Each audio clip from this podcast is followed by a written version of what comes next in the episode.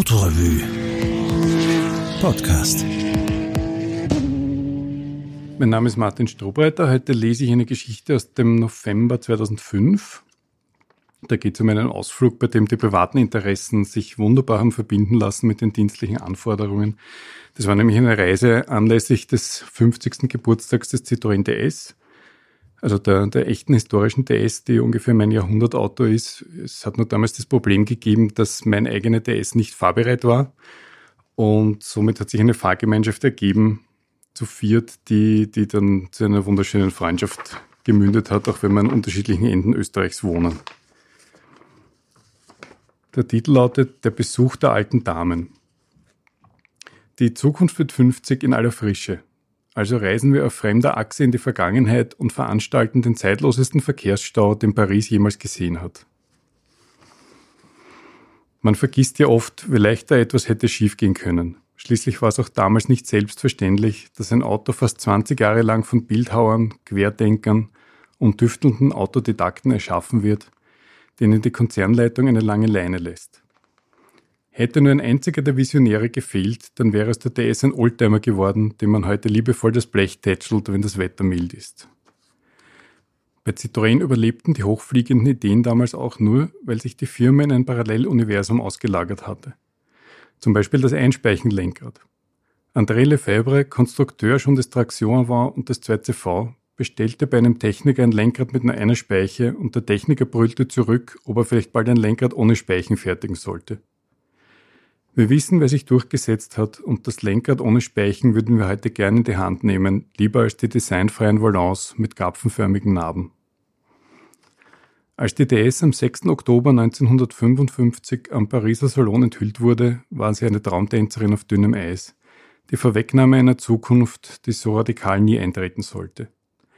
Eine Karosserie wie ein UFO, entworfen vom Bildhauer Flaminio Bertoni, Frontantrieb, Scheibenbremsen vorne als erstes Serienauto, hydropneumatische Federung, Servolenkung, rahmenlose Seitenscheiben.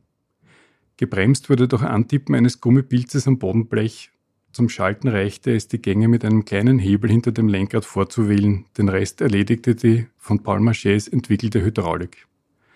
Das Kürzel DS zerfloss im Französischen zur DS, zur Göttin, eine wunderbare Ergänzung. Am Tag der Vorstellung brachen die Telefonleitungen aller Nachrichtenagenturen zusammen, was davor erst einmal passiert war, 1953 bei Stalins Tod.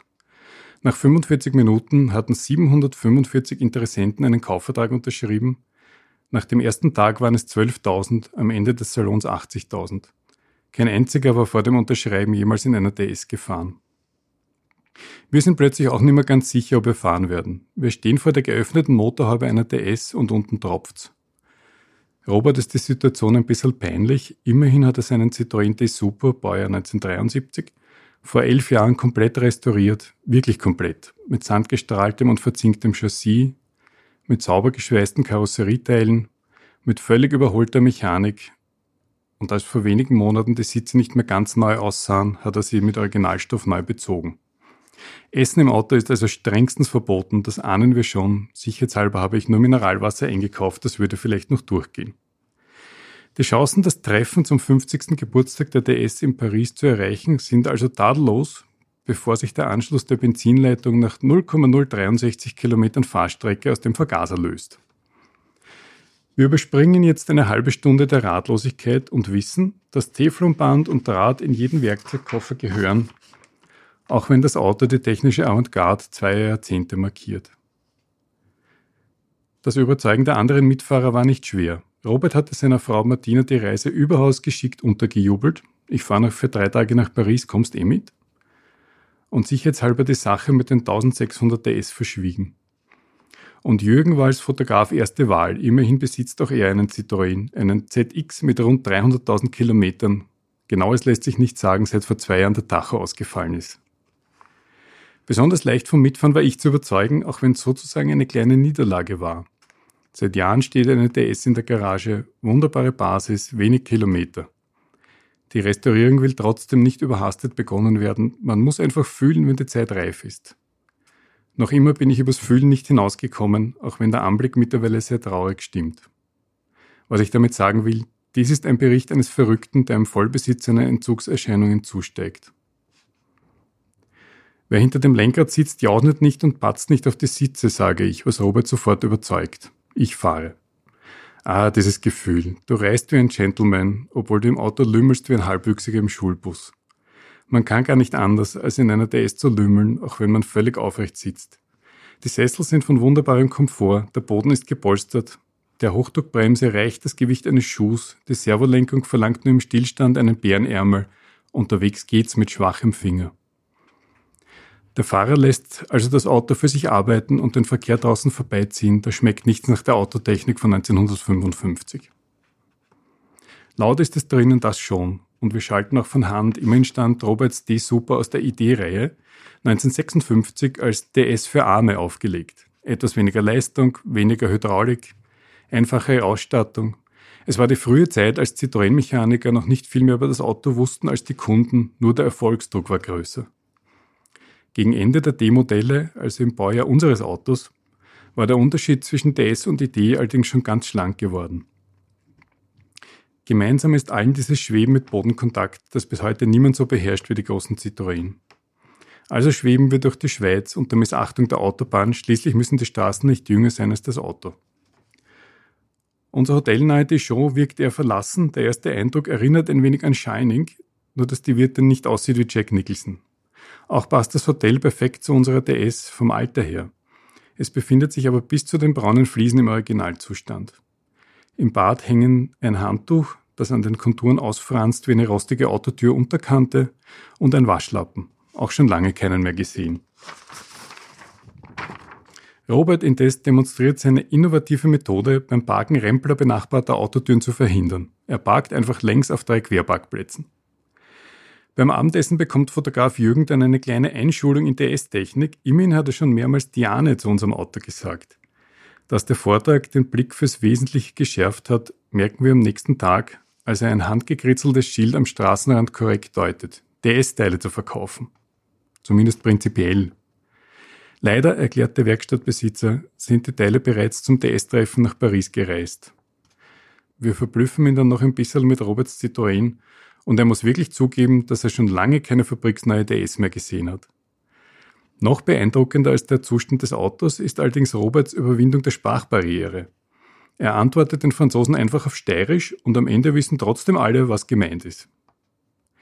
Der Versuch in Dijon noch Senf zu kaufen scheitert daran, dass wir das andere Ende der Stadt früher finden als den Senf.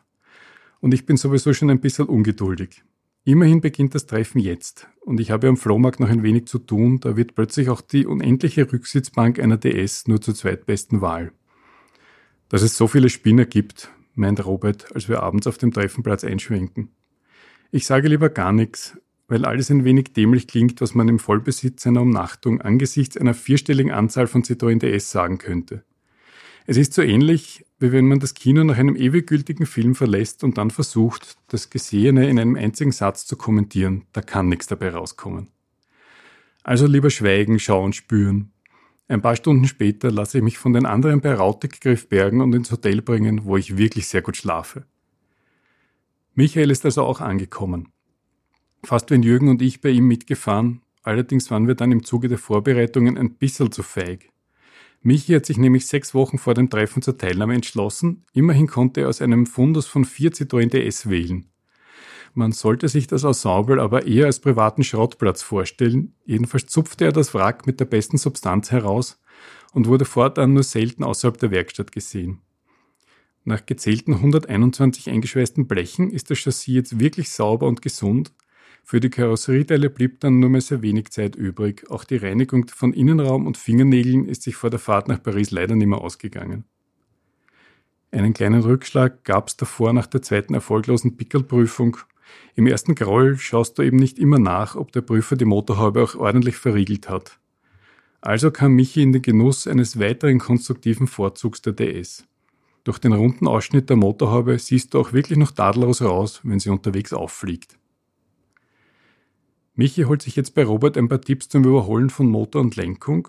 Eine kleine Krise gibt's nur, als er mit einer geöffneten Sardinendose auf den neu bezogenen Sitzen Platz nehmen will. Natürlich ist der Konvoi durch Paris der Höhepunkt des Treffens. Nach drei Tagen der Vorfreude brummen die Erwartungen auf Hochtouren. Nicht so hoch sind die Erwartungen an den reibungslosen Ablauf. Es soll ja schon Citroën-Treffen in Frankreich gegeben haben, wo die Spitze des Konvois das Ziel erreicht hatte, bevor die letzten den Treffenplatz verlassen hatten. Wir erwarten also keine flüssige Fahrt, ordnen die Erwartungen neu und werden auch keineswegs enttäuscht. Man kann sagen, der Stau war wirklich gut organisiert. Die A13 legen wir zur Hälfte lahm. In der Avenue Foch gibt es dann endlich eine sechsspurige Verstopfung inklusive Gegenfahrbahn, die sich toll dazu eignet, auszusteigen und die anderen Autos mit dem Triumphbogen im Hintergrund zu fotografieren. Manchmal wird auch gefahren und Paris schaut dabei zu. Wir fühlen uns wie bei den alten Rallyes, als sich die Menge vor den Autos teilte, nur winkten die Fahrer damals so selten zurück. Du musst aus dem Ellbogen heraus winken, sagte Robert. Er hat sich das von Queen Elizabeth abgeschaut, einer anerkannten Instanz beim Winken ins Volk.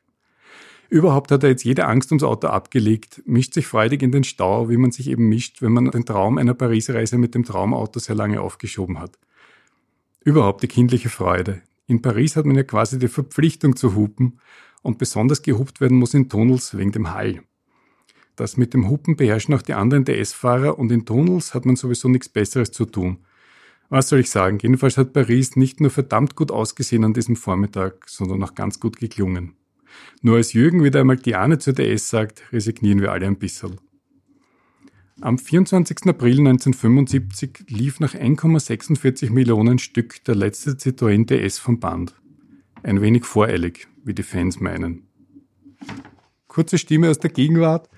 Also meine DS ist zwischendurch gefahren, jetzt ruht sie wieder und Fotograf Jürgen hat seinen 300.000 Kilometer ZX dann doch irgendwann verkauft und konsequenterweise nie wieder ein Auto angeschafft. Er fährt seither Motorrad.